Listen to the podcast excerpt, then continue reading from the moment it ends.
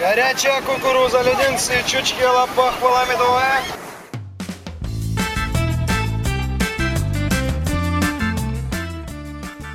Привет, дорогие радиослушатели! У микрофона Андрей Гивко, и это подкаст «Крымский разговор». Как всегда в этом подкасте мы рассматриваем главные новости Крыма последних дней. Все самое важное в комментариях спикеров, которые знают толк в событиях на полуострове. Напоминаем, крымский разговор можно найти в любом удобном для вас сервисе, например, в Apple или Google Podcasts, а также в SoundCloud. Не поленитесь подписаться прямо сейчас. Свежие выпуски подкастов «Крым Реалии», да, их много, и они все отличные – появляются также на главной странице нашего сайта. Следите и не пропускайте. А теперь к главным новостям недели.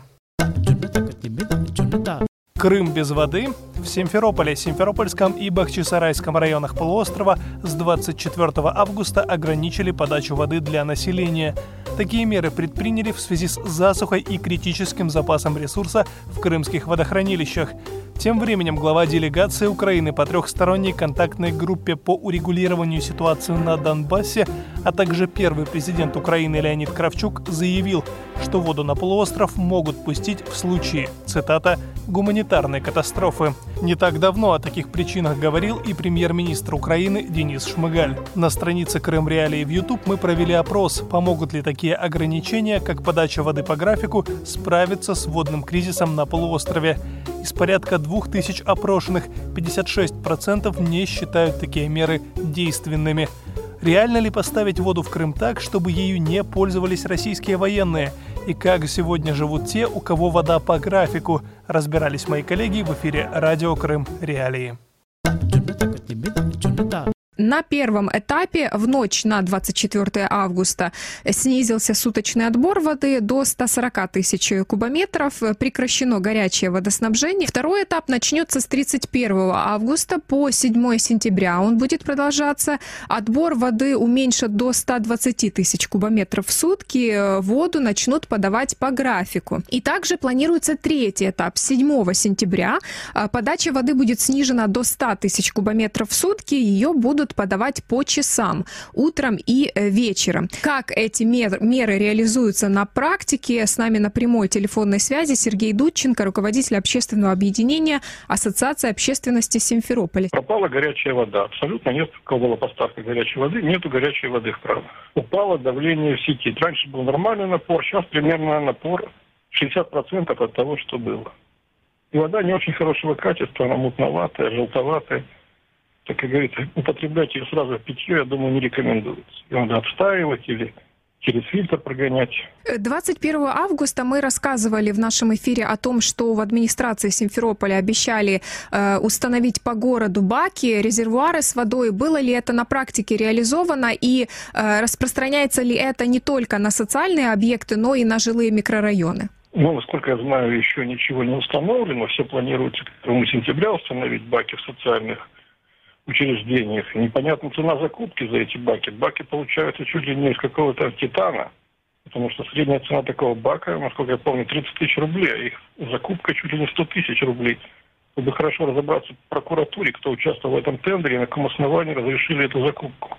А по городу я не видел никаких. Пока что только в селах я знаю, что есть подвозка, подвозят воду в определенные часы. А все самое интересное начнется в Симферополе с 31 августа, когда начнутся графики когда будет 2-3 часа в день подаваться вода. С нами на прямой телефонной связи Михаил Ятюк, заместитель директора Украинского института водных проблем и мелиорации, бывший первый заместитель главы Государственного агентства водных ресурсов. А, Михаил Васильевич, добрый вечер.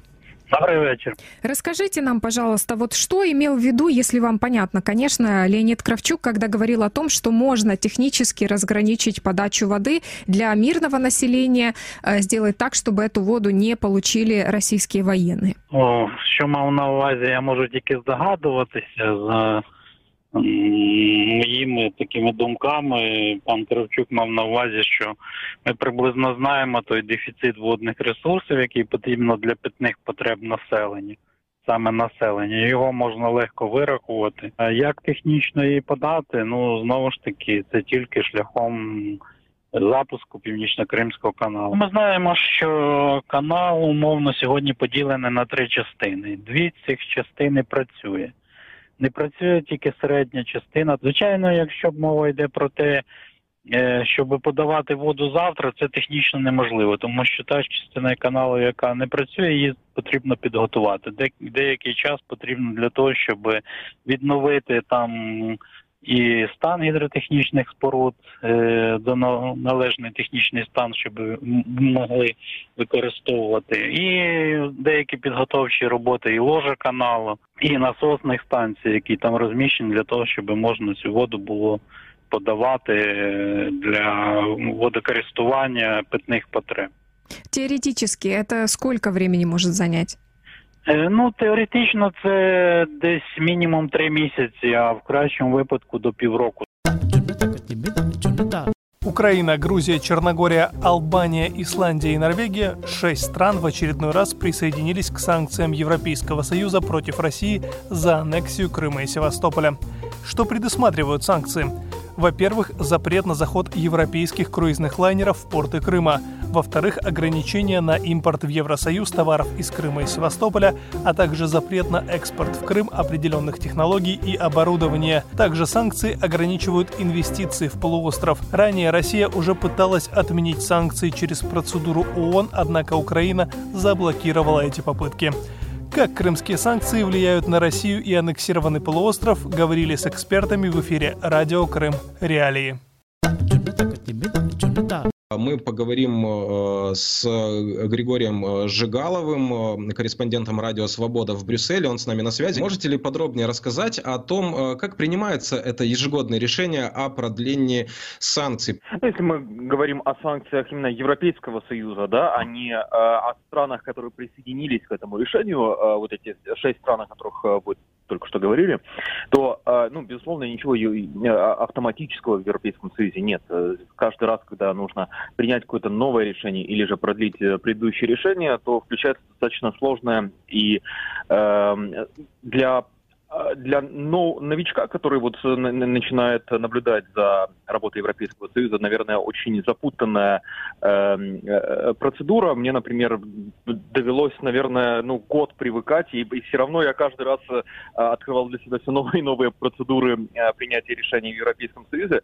Э, ну и, в общем, Э, в случае с санкциями против России э, часто тут исключительно сама процедура, поскольку политическое решение, политическая воля со стороны стран Европейского Союза, она, а, безусловно, есть, мы ее наблюдаем. И когда просто э, подходит время продлевать санкции, начинается работа на уровне постоянных представителей стран Европейского Союза при Европейском Союзе, да, грубо говоря, послов, они а, встречаются примерно раз в неделю, иногда дважды в неделю, и на одной из таких, таких встреч вот просто обсуждают этот вопрос, согласовывают э, позиции всех э, столиц. Если решение э, ни в одной из столиц не вызывает э, какого-то противоречия, то это решение дальше направляется в Совет Европейского Союза, а дальше уже Совет Европейского Союза, это когда собираются министры э, различные, например, министры иностранных дел каждой страны Европейского Союза собрались в Брюсселе на Совет. Это Совет Европейского Союза, или министры, министры сельского хозяйства и даже министры, сельского хозяйства, они также могут это утвердить, если, например, э, вопрос не вызывает какого-либо, э, не, не нуждается в дискуссии, то по процедуре там A-point просто утверждается все это решение, и тогда это решение публикуется, вступает в силу. Далее мы поговорим э, с Андреем Клименко, главным редактором издания Black Sea News, экспертом Майдана закордонных справ Института Черноморских стратегических исследований. Весной текущего года была издана издана работа, с ее полным текстом вы можете ознакомиться на сайте Black Sea News. Называется она «Как действуют крымские санкции». Это уже вторая публикация результатов мониторинга Института черноморских стратегических исследований. И мы поговорим вот сейчас с Андреем Клименко, он с нами на связи. Крымские санкции и санкции против России за агрессию э, против Украины в целом, это без сомнения это история успеха. Это беспрецедентное в мировой политике а, явление. Если э, еще в 2014 году, э, помните, была такая эйфория у России, ой, мы тут э, такую жемчужину себе захватили, это будет новая витрина России, это будет еще круче, чем Олимпийский Сочи, который только-только перед этим вышел на арену. И все. Через год ничего, все это замолкло, все это перестало. Никаких планов развития инвестиций и горных зон, семизвездочных отелей и всего прочего нет и не будет.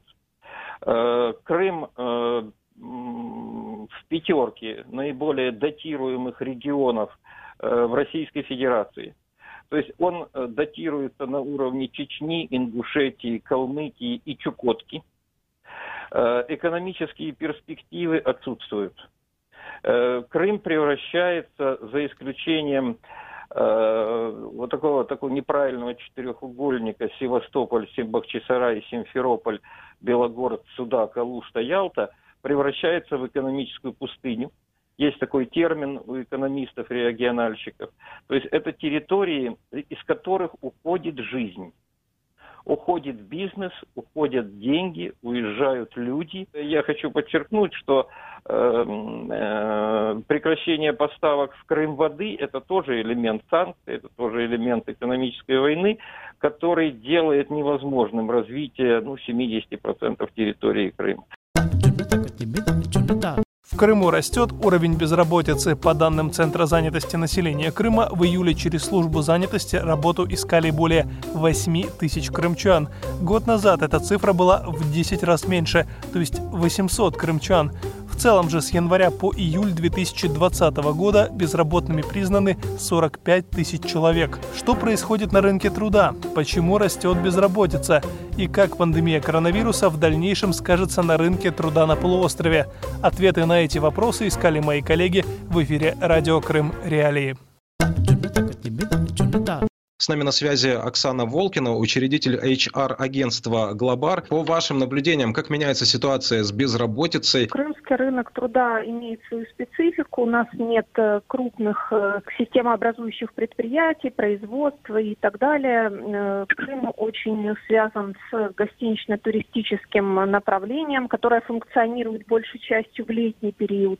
И, к сожалению, да, число безработных сейчас растет, и я думаю, что в сентябре, октябре октябре эта тенденция еще увеличится, так как сейчас э, ну, некая часть населения занята именно на сезонных работах. Приходом осени эта работа закончится. Да, многие предприятия не пережили благополучно вот этот период э, карантина и прекратили свою деятельность, идя по центру Симферополя, да, и не только по центру, можно наблюдать кругом э, вывески о том, что сдается в аренду, сдается в аренду. Ну, это тоже показатель того, что многие компании, которые работали в арендных помещениях, э, закрыли свой бизнес, может быть, переехали куда-то, может быть, закрылись нас совсем. Продолжим мы э, наш разговор с Александром э, Басовым, крымским экономическим обозревателем. Насколько действенными оказались те меры поддержки бизнеса и населения, которые были приняты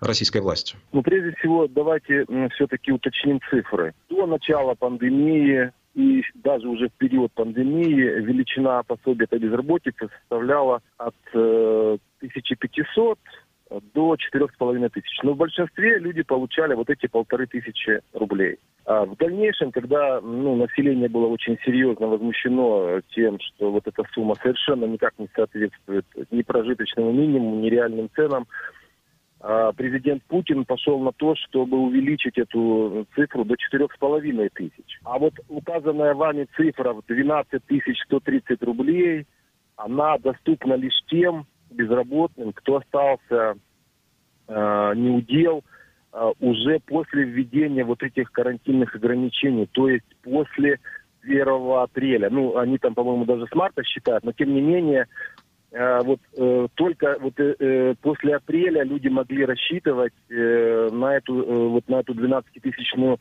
э, сумму, на это пособие. Все остальные люди, которые работали неофициально, скажем, или, или были безработными до момента введения этих ограничений, они на сегодняшний день могут рассчитывать на сумму не более чем 4,5 тысячи рублей. Ну, безусловно, э, данные меры были как запоздалыми, так и малоэффективными. А, вот даже по э, тем цифрам, которые приводил непосредственно господин Аксенов в одном из интервью, было сказано, что около 7700 предприятий, причем всех, и государственных, и э, малых, и индивидуальных предпринимателей, то есть, грубо говоря, субъектов, да, субъектов хозяйственной деятельности получила вот эту э, так называемую поддержку на э, фонд заработной платы.